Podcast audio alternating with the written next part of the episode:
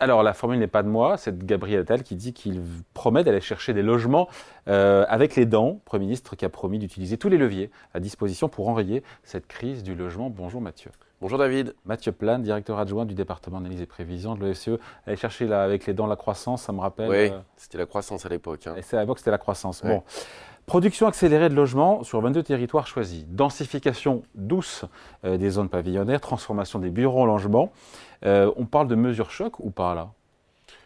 On, va après, on va la regarder une par. Alors, euh, c'est vendu comme des mesures choc, comme un choc d'offres. J'allais dire, les années s'écoulent et les mesures se ressemblent plus ou moins. Ce choc d'offres, il est quand même là depuis un certain nombre euh, de gouvernements hein, qui ont été en place, et la question du logement revient quand même souvent sur la table.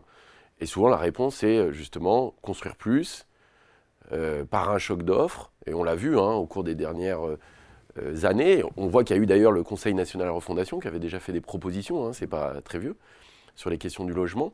et donc, on voit que la problématique du logement est essentielle et que la réponse passe par ce fameux potentiel choc d'offres, mais qui, à mon avis, euh, doit être extrêmement discuté sur le, les besoins et, euh, sur l'ensemble du package, on se dit que c'est quand même convaincant. Euh, bah, et après, encore une fois, on va regarder. on va regarder dans le détail. Non, ça peut. Enfin, honnêtement, c'est un peu à côté du, du problème. C'est-à-dire que ça peut résoudre à la marge certains problèmes, mais on voit bien que le problème. Il n'y a pas d'idée nouvelle d'ailleurs. Il n'y a pas d'idée nouvelle et, et, le problème est malheureusement plus profond.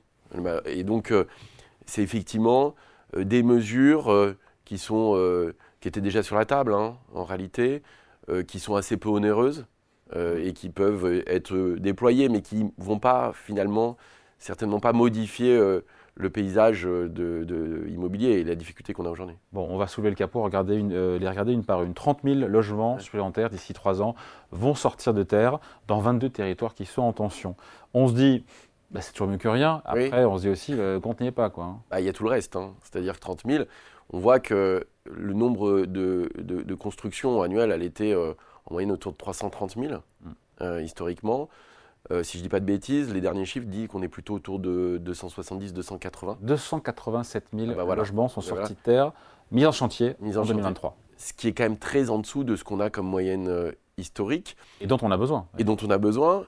et ce qu'il faut savoir, c'est qu'il y a aussi des logements construits qui sont invendus. C'est qu'on a une réserve de logements qui est sorti de terre, mais qui est en vendu. Donc il y a un stock de logements disponible qui n'est pas acheté pour des raisons financières qui sont plutôt du côté de la demande. C'est-à-dire qu'on a une vraie problématique hein, et qui est très corrélée à la remontée des taux, on va peut-être en parler, mais qui est en fait, on a un choc surtout sur la demande en fait. Il y a des problèmes d'offres, mais qui sont bah structurels, qu'on connaît depuis longtemps. Mais qu'il faut, faut, corriger. Il faut corriger, mais la réponse, elle passe aussi par la demande. Pourquoi il y a eu un choc aussi négatif euh, récemment, c'est parce qu'on a une remontée forte des taux. on n'a pas la main là-dessus. On a des coûts. oui. on n'a pas la main là-dessus.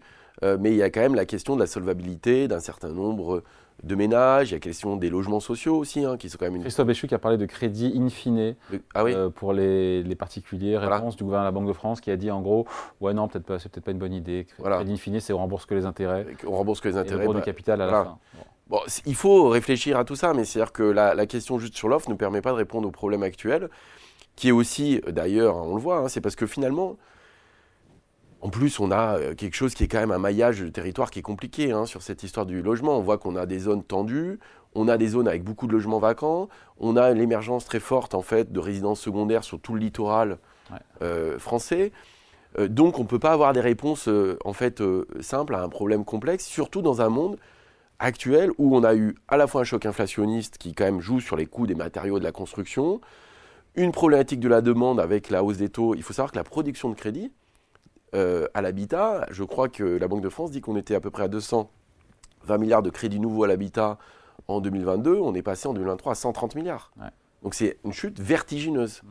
Donc euh, euh, voilà, la question. C'est la conséquence de la politique monétaire de la Banque centrale pour lutter contre l'inflation, c'est son mandat. C'est son mandat, mais une des conséquences, on le voit aujourd'hui, qui est très claire, cette hausse de taux a un impact très fort. Sauf que ça, c'est derrière nous maintenant. Mais c'est derrière nous. Alors, donc peut-être qu'une des façons aussi favorables, c'est de voir que la baisse des taux à venir, probablement, va donner un peu de souffle. Et puis de l'autre côté, on a quand même une problématique de pouvoir d'achat hein, euh, qui est assez forte, hein. c'est-à-dire que l'inflation vient rogner aussi le pouvoir d'achat d'un certain nombre de ménages qui n'ont plus les capacités à se porter à cœur. Surtout, et ça je veux bien le dire, hein, c'est que si on prend, alors effectivement les prix de l'immobilier sont en recul aujourd'hui, mais si on prend l'historique depuis le milieu des années 90, les prix de l'immobilier ont été multipliés par plus de 3.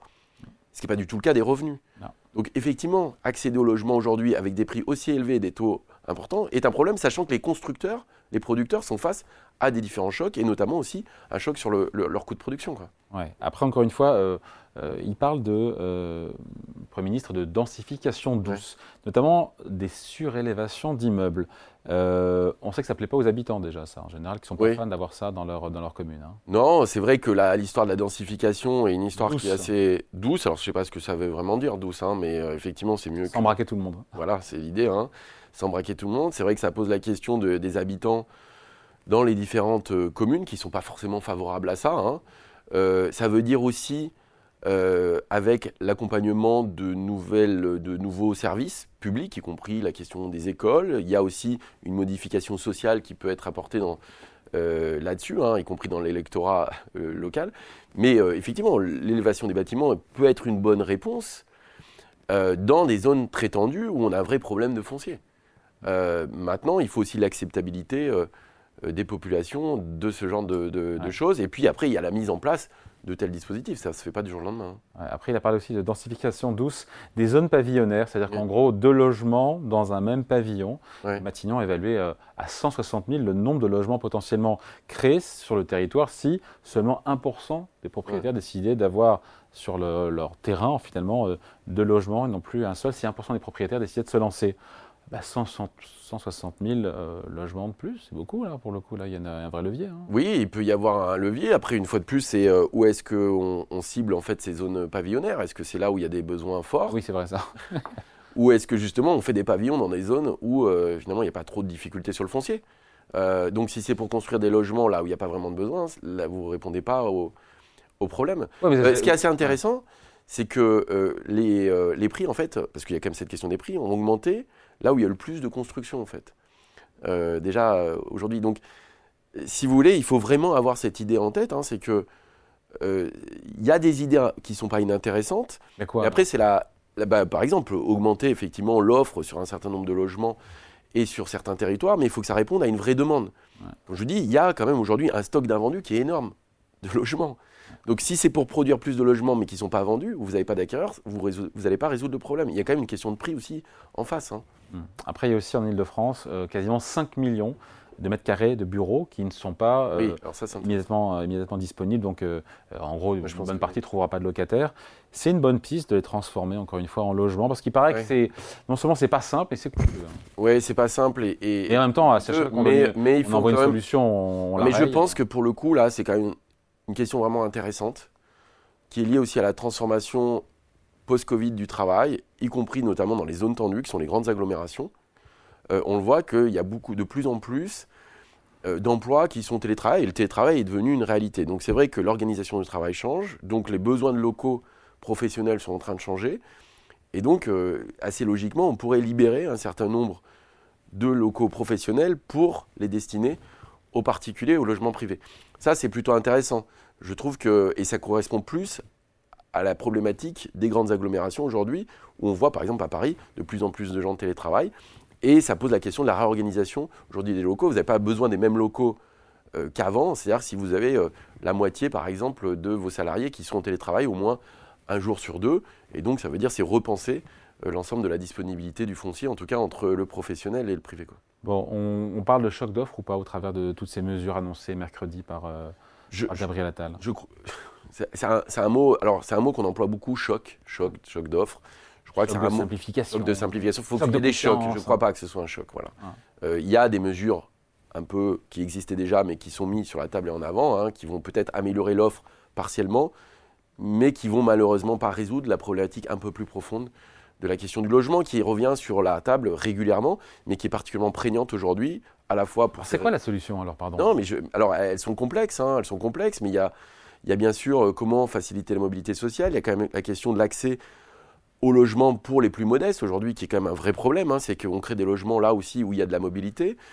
Euh, donc il faut résoudre tout ça. Il faut effectivement euh, mettre à disposition aussi un certain nombre de logements pour les gens qui n'ont pas uniquement les moyens d'acheter des logements élevés. Mais donc ça veut dire qu'il y a il y, a, cette question-là. Il y a la question de, des subventions à l'investissement locatif hein, qui ont été rognées euh, petit à petit. Il n'y a plus. Qui crée quand même aussi une, partie des logements euh, disponibles.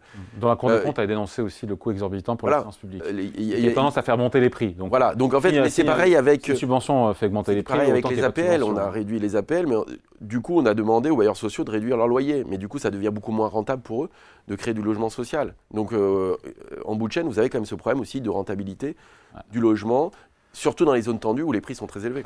Bon voilà, merci beaucoup. Explication signée Mathieu Plane, directeur adjoint du département d'analyse et prévision de l'OSCE. Merci, merci David. Salut.